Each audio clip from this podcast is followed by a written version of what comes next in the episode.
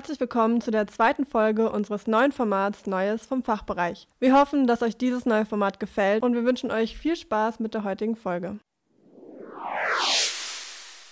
Wie ihr vielleicht schon gemerkt habt, haben wir einen neuen Jingle und vielleicht ist auch dem einen oder anderen aufgefallen, dass wir eine neue E-Mail-Adresse in der BBG Impulsfolge bekannt gegeben haben oder dass es auch schon auf Social Media verbreitet wurde und zwar, dass wir uns umbenannt haben. Wir nennen uns zukünftig nicht mehr PG Podcast, sondern Sprachrohr Gesundheit. Und wir haben uns natürlich dabei auch was gedacht und zwar möchten wir den Podcast zukünftig ein bisschen weiterentwickeln und ausbauen, soweit eben, dass es irgendwann eine Art Online-Magazin geben wird mit dem Titel Sprachrohr Gesundheit und der Podcast dann nur noch einen Teil dieses Magazins darstellt und es eben daneben auch Berichte oder Artikel von Studierenden geben wird oder sogar auch kurze Videos. Das ist unser langfristiges Ziel und dafür brauchen wir aber auch euch, denn Sprachrohr soll symbolisch eben darstellen, dass alle am Fachbereich Pflege und Gesundheit eine Stimme bekommen und eben an dem Podcast mitwirken sollen, beziehungsweise auch später an dem Online-Magazin, um eben ihr Wissen und ihre Erfahrungen rund ums Thema Gesundheit mit anderen zu teilen und insbesondere auch über die Hochschule hinaus zu kommunizieren. Deswegen freuen wir uns immer, wenn Studierende auf uns zukommen, um eben Projekte aus ihren Studiengängen vorzustellen und wir auch mit den Studierenden noch mehr in den Austausch kommen. Gleichzeitig freuen wir uns aber auch immer, wenn Lehrende auf uns zukommen, um beispielsweise interne Forschungsprojekte vorzustellen, von denen Studierende vielleicht sonst nicht so viel mitbekommen bekommen würden. Genau, das ist unser Ziel für die Zukunft und wir würden uns freuen, wenn ihr mit dabei seid. Ja, dann würde ich einfach mal starten und zwar mit einem Thema, das eigentlich in den vergangenen Wochen noch nicht allzu präsent war, aber in den kommenden Wochen sehr wichtig wird. Und zwar die Prüfungszeit steht vor der Tür. Vom 15. Februar bis zum 26. Februar finden ja die Prüfungen an unserem Fachbereich wieder statt und die Abgaben der Hausarbeiten sind ja wie gewohnt Mitte März. Ein Großteil der Präsenzprüfungen entfällt auch wieder dieses Semester und es wird eben auf Online-Prüfungen oder Hausarbeiten zurückgegriffen. Marvin hatte ja auch in der letzten Folge schon was zur Corona-Satzung gesagt, also insbesondere zu Abmeldungen von Prüfungen. Also gerne nochmal in die erste Folge reinhören, falls ihr noch nicht darüber Bescheid wisst. Ansonsten findet, wie gesagt, vieles online statt und ich hatte vergangenes Semester keine Online-Prüfung, aber tatsächlich dieses Semester eine mündliche Prüfung Prüfung per WebEx. Und deswegen die Frage an dich, Marvin. Hast du letztes Semester Online-Prüfungen gehabt und wenn ja, wie lief das denn so ab? Ja, ich hatte eine mündliche Prüfung und natürlich war es etwas neu. Allerdings müssen die Studierenden gar keine Angst davor haben. Es ist zwar alles online per Webcam und man vermisst auch die Gesten, die man benutzt halt und das Feedback darauf, weil es ja auch relativ viel um nonverbale Kommunikation geht. Allerdings äh, gewöhnt man sich halt auch dran und die Prüfer sind halt auch immer sehr nett und äh, nehmen darauf Rücksicht. Also im Grunde ist es halt ein gutes Äquivalent auch für eine mündliche Präsenzprüfung. Also ich kann ja das Format im Vergleich zu den anderen Hausarbeiten oder Open Book Prüfungen ist es meiner Meinung nach sogar das Beste. Für Johanna und auch viele andere Studierenden ist es ja die erste Prüfungszeit jetzt und vielleicht können wir noch mal ein paar Tipps sammeln, die wir den Studierenden jetzt noch mitgeben möchten. Ich habe die Erfahrung gemacht, dass es mir bei textbezogenen Prüfungen hilft, Mindmaps zu erstellen, um so Wissensmanagement zu betreiben. Und bei mündlichen Prüfungen vor allem hilft es mir, dass ich mich selber aufnehme oder auch mit anderen Kommilitoninnen darüber spreche oder auch mit Menschen, die von diesem Thema noch keine Ahnung haben, um ja einfach dieses Thema zu verinnerlichen und auch meine Vortragsweise zu üben. Ja, ich habe auch ein paar Tipps für euch und mein erster Tipp ist, macht euch einen Plan, wie viele Module ihr schreibt und wie viel Zeit ihr noch übrig habt. Fangt am besten mit dem Schwierigsten an, sodass ihr halt dann am Ende die leichteren Sachen habt. Dann könnt ihr euch am Ende so ein bisschen zurücklehnen. Zweitens, sucht euch eine gute Location. Also ich war nie sehr gut zu Hause zu lernen. Das muss ich jetzt leider machen, wegen der Corona-Pandemie. Ja, sonst habe ich immer in der Bibliothek gelernt und da war ich natürlich besser, weil ich eben nicht abgelenkt wurde. Das heißt, wenn ihr die Möglichkeit habt, äh, zieht euch irgendwo hin zurück, wo ihr nicht abgelenkt würdet. Zum Beispiel der WG-Tisch ist vielleicht nicht die beste Location zum Lernen. Schaut auch, dass ihr äh, Pausen macht. Es macht wenig Sinn, fünf Stunden am Stück zu lernen, sondern lernt zum Beispiel 45 Minuten und geht dann 15 Minuten draußen spazieren. Und dann habt ihr wieder frische Energie. Zusätzlich solltet ihr euer Handy auch wegpacken, damit ihr halt nicht ständig auf äh, WhatsApp-Nachrichten oder Instagram reagieren müsst. Und als letzten Tipp, fangt an, schiebt es halt nicht unnötig hinaus und ihr schafft das. Ja, ich kann mich euren Tipps da eigentlich nur anschließen. Ähm, mir hilft es auch immer, mich bei mündlichen Prüfungen einfach vor den Spiegel zu stellen und vom Spiegel zu üben, weil man da auch irgendwie dann versucht, Blickkontakt mit sich selbst zu halten, was man ja auch in der Prüfung ähm, machen sollte, einfach den Blickkontakt zu den Prüfern und Prüferinnen zu haben. Gerade noch bei Gruppenarbeiten finde ich es einfach wichtig, dass man tatsächlich alles gemeinsam in einer Gruppe erarbeitet, weil es halt dann sein kann, dass in der Gruppenprüfung, in der mündlichen, der Prüfer oder die Prüferin auch einen tatsächlich zu anderen Themen fragt, die man vielleicht sonst nicht bearbeitet hätte. Deswegen ist es ganz wichtig, da einfach auch als Gruppe gut zusammenzuarbeiten. Dann Thema Handy finde ich auch immer ganz spannend. Ich war immer jemand, die ihr Handy in der Prüfungszeit komplett ausgeschaltet hat, beziehungsweise das Internet ausgeschaltet hat, weil man sich dann einfach viel mehr konzentrieren kann. Aber es reicht natürlich auch einfach nur, tagsüber mal stundenweise auszuschalten. Und als letzten Tipp noch, also ich finde es einfach so, dass man das Schullernen gar nicht mit dem Unilernen vergleichen kann und dass es auch einfach ein Entwicklungsprozess ist, gerade für alle, die jetzt im ersten Semester sind, dass sich auch die Lernstrategie jetzt erst im Verlauf des Studiums entwickelt und äh, man einfach unterschiedliche Dinge ausprobieren muss, bis es dann halt eben seine perfekte oder ihre perfekte Lernstrategie ist. Und deswegen in diesem Sinne wünschen wir schon mal allen Studierenden eine erfolgreiche Prüfungszeit. Ja, vielen Dank für die ganzen Tipps. Vor allem den Tipp mit dem Handy muss ich, glaube ich, auch mal versuchen umzusetzen. Und da bin ich mal gespannt, wie ich die Prüfungen so wahrnehmen werde, auch in dem Online-Format. Und ich denke auch, dass wir das alle hinbekommen und dass wir alle eine angenehme Prüfungszeit haben werden.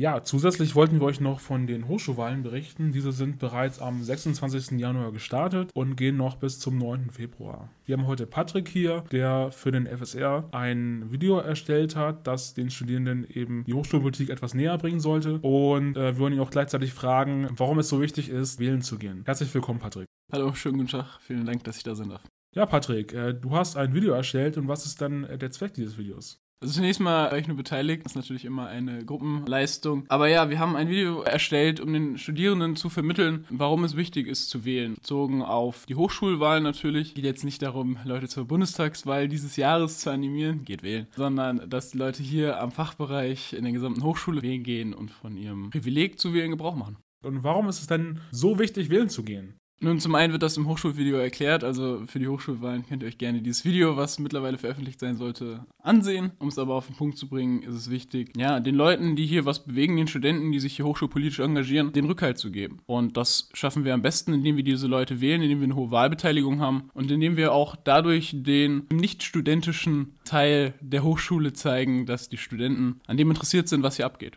Ja, vielen Dank, Patrick, für die Info. Gerne.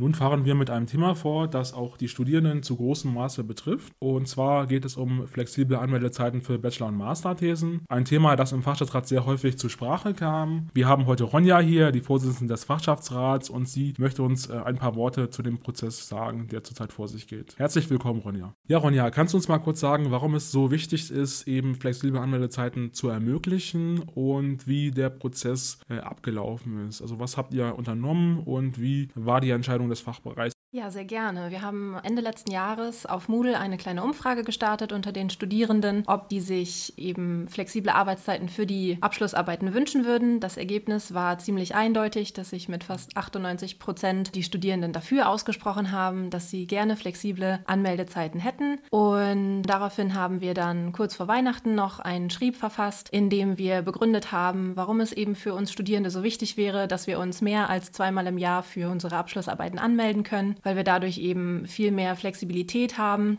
weil wir dadurch unsere Doppelbelastung, dass wir ähm, nebenbei noch arbeiten oder Familie haben, um die wir uns kümmern müssen, besser bewältigen können und Qualität unserer Arbeit nicht darunter leiden würde. Und wir uns wünschen würden, dass dort auf uns zugekommen wird vom Fachbereich und wir die Möglichkeit haben, häufiger anzumelden. Und zusätzlich zu dem Schreiben, was wir veröffentlicht haben und was auch an die Professorenschaft rausging, waren wir dann noch in der letzten FBR-Sitzung und haben auch dort unser Anliegen nochmal präsentiert diskutiert. Kannst du uns erzählen, was der FBR zu diesem Thema gesagt hat, also die Professorinnenschaft?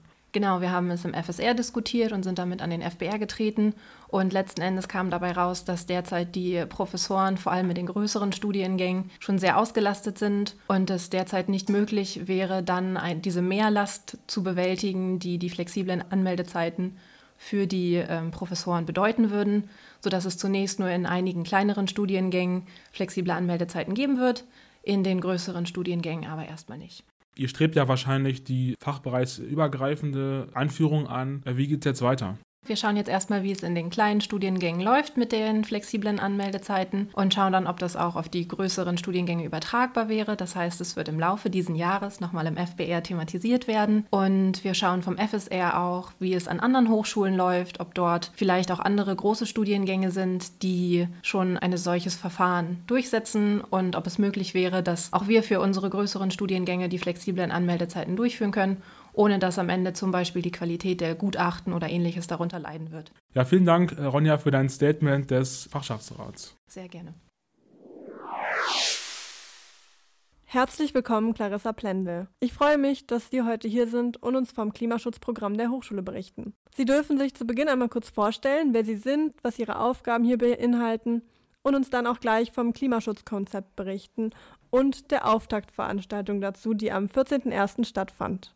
Ja, danke schön. Mein Name ist Clarissa Plendel. Ich bin seit Mai letzten Jahres Beauftragte für Klimaschutz an der Hochschule und zuständig für die Erstellung des Klimaschutzkonzeptes. Die Hochschule hat sich vorgenommen, einen langfristigen Plan gewissermaßen aufzustellen, also das Klimaschutzkonzept, um treibhausgasneutral zu werden. Dafür betrachtet sie zehn verschiedene Handlungsfelder und macht zuerst eine Bestandsaufnahme, wie die Hochschule in diesen Handlungsfeldern steht, um zu einer Energie- und Treibhausgasbilanz zu kommen, wenn das für ein bestimmtes Handlungsfeld quantitativ gewissermaßen nicht möglich ist, also es darzustellen, dann betrachtet die Hochschule das qualitativ, also zum Beispiel den Bereich Beschaffungswesen. Ne? Wie sind da die Abläufe? Ist das nachhaltig oder ähnliches? Dann sollen in Zusammenarbeit mit den Akteuren der Hochschule Maßnahmen überlegt werden, um für die bestimmten Bereiche Treibhausgase zu reduzieren. Darum geht es im Klimaschutzkonzept. Am 14.01. hat die Auftaktveranstaltung zum Klimaschutzkonzept stattgefunden. Wir waren sehr zufrieden über die große Teilnehmerzahl. Also es waren über 80 Teilnehmer. Und grundsätzlich ging es bei der Auftaktveranstaltung darum, die Teilnehmer, also die Hochschulangehörigen zu informieren und mit ins Boot zu holen. Ja, da zusammen mit den Hochschulangehörigen auch Maßnahmen gesammelt werden sollen. Das hat zum Teil auch direkt im, also im Anschluss an die Auftaktveranstaltung stattgefunden. Es gab vier Workshops zu den Themenbereichen Ernährung, Mobilität, Anpassung an den Klimawandel und Wasser, Abwasser und Abfall. Es wurde also direkt gesammelt, Ideen und Vorschläge zu den Handlungsfeldern. Diese werden jetzt im Anschluss auch ausgewertet für das Klimaschutzkonzept. Ja, zudem haben die Beteiligten oder die Hochschulangehörigen die Möglichkeit, alle Informationen dann einzusehen, also auch die Ergebnisse der Workshops über die Homepage. Sie können sich weiterhin auch beteiligen über die Ideenbox, die auf der Homepage hinterlegt ist und Vorschläge zu allen möglichen Handlungsfeldern einreichen oder auch zum Klimaschutz an der Hochschule an sich. Dann gibt es jetzt im Nachgang noch zwei Expertenkreise. Zum einen oder in den Bereichen, die am Gebäudemanagement angesiedelt sind. Das wäre der Bereich, also Gebäude, eigene Liegenschaften, der Bereich Wärme- und Kältenutzung und der Bereich erneuerbare Energien. Und auch im Bereich IT-Infrastruktur. Auch da wird noch ein genau, Expertenkreis stattfinden, in Zusammenarbeit dann mit dem Fachbereich Angewandte Informatik und dem Rechenzentrum und im Nachgang dann auch nach der Umfrage, die wir zur Mobilität planen, nochmal ein größerer Kreis im Bereich Mobilität. Und auch falls da vielleicht noch Interesse zur Mitarbeit besteht, kann man sich gerne an mich wenden. Ansonsten natürlich auch, falls Bereiche ähm, oder Interesse besteht, zum Klimaschutz an der Hochschule aktiv zu werden, kann man sich gerne per E-Mail mit mir in Verbindung setzen.